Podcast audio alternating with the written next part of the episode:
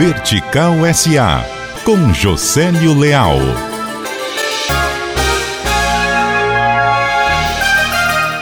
O Onix da Chevrolet liderou as vendas financiadas de automóveis leves no mês de março. O modelo também já havia vencido em 2017. Foram 8.300 unidades vendidas a crédito no mês de março. O Onix respondeu por 7,5% do total de carros novos vendidos a créditos em todo o Brasil.